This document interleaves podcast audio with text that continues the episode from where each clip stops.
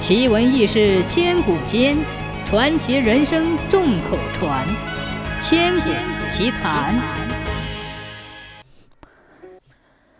很久以前，龙山脚下住着十几户人家，有一家姓尤的老人叫尤伯，他特别喜欢下棋。他有两个女儿和一个儿子，儿子叫尤云，还没有成家。一家人勤勤恳恳，日子过得还算不错。这一年夏天，尤伯到山上修理树木，因为天气炎热，干了不大一会儿就满身大汗，又渴又累又饿，就想在西南面那棵大槐树下歇一会儿。到了树下，他看见两位白发老头在那里下棋，旁边放着一把茶壶和两个菜碗，便走上前去看起来。因为他在家经常和别人下棋，棋路很熟，不由得和两位老人攀谈起来，有时还指指点点。两位白发老人对他也挺热心，还让尤伯喝了一碗茶。尤伯碗茶下肚，只觉得一股清香从肚子里往上升，什么热呀、累呀、饿呀，浑身那个轻松自在劲儿就别提了。不一会儿，他就在两个老头下棋的石台前，迷迷糊糊地感觉到，山边的云忽而黑，忽而白，忽而浓，忽而淡；山下地里忽而黄，忽而绿。等他一觉醒来，两个老头的棋还没有下完，越看越有些蹊跷，最后连棋都看不懂了。一想到明天儿子游云要出去，便和两个老人打了个招呼。匆匆忙忙地下山去了。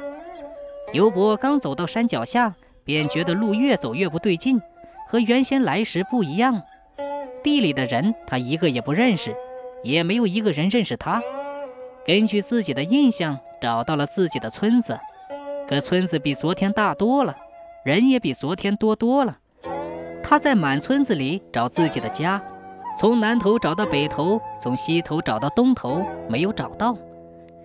这时，一位发须雪白的老头走过来，他忙向老人打了个招呼，问了老汉的姓名、年龄，为什么在这里住。那个老汉告诉他，他姓尤，祖祖辈辈的住在这个村庄上，今年已经九十三了。尤伯又问老汉，尤云到什么地方去了？那个老汉告诉他，尤云是他祖爷爷。老汉吃惊地反问尤伯。您怎么知道我家祖爷的？尤伯没有回答，就上山去了。他要找到两位下棋的老人，问一下这到底是怎么回事。尤伯到了山上，找遍了整个山，也没有找到那两个下棋的老人。他越想越觉得悲伤，妻子没有了，儿子不在了，世间的人没有他一个亲人，也没有一个人认识他。身不由己地趴在原先下棋的地方大哭起来。他从天黑哭到天明，又从天明哭到天黑，不知哭了多少天。落下的眼泪把脚下的山石穿了一个山洞。尤伯哭累了，就昏睡过去。在他昏睡当中，就听见一个老人拍着他的肩膀说：“徒儿啊，别哭了。”你的眼泪要不流到东海边去，这里早成了汪洋大海了。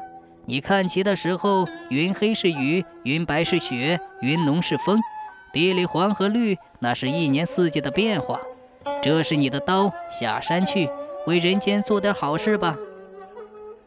他猛地醒过来，什么也没有。四周一望，发现他的那把刀，刀虽然是原先的，可闪着金光，锐利无比。尤伯按照那个老人的吩咐，便下山去了。他在龙山住了很多年，做了不少除霸安良的好事。后来玉帝把他召回天庭，人们为了纪念他，就把他泪水滴成的山洞叫做老油洞。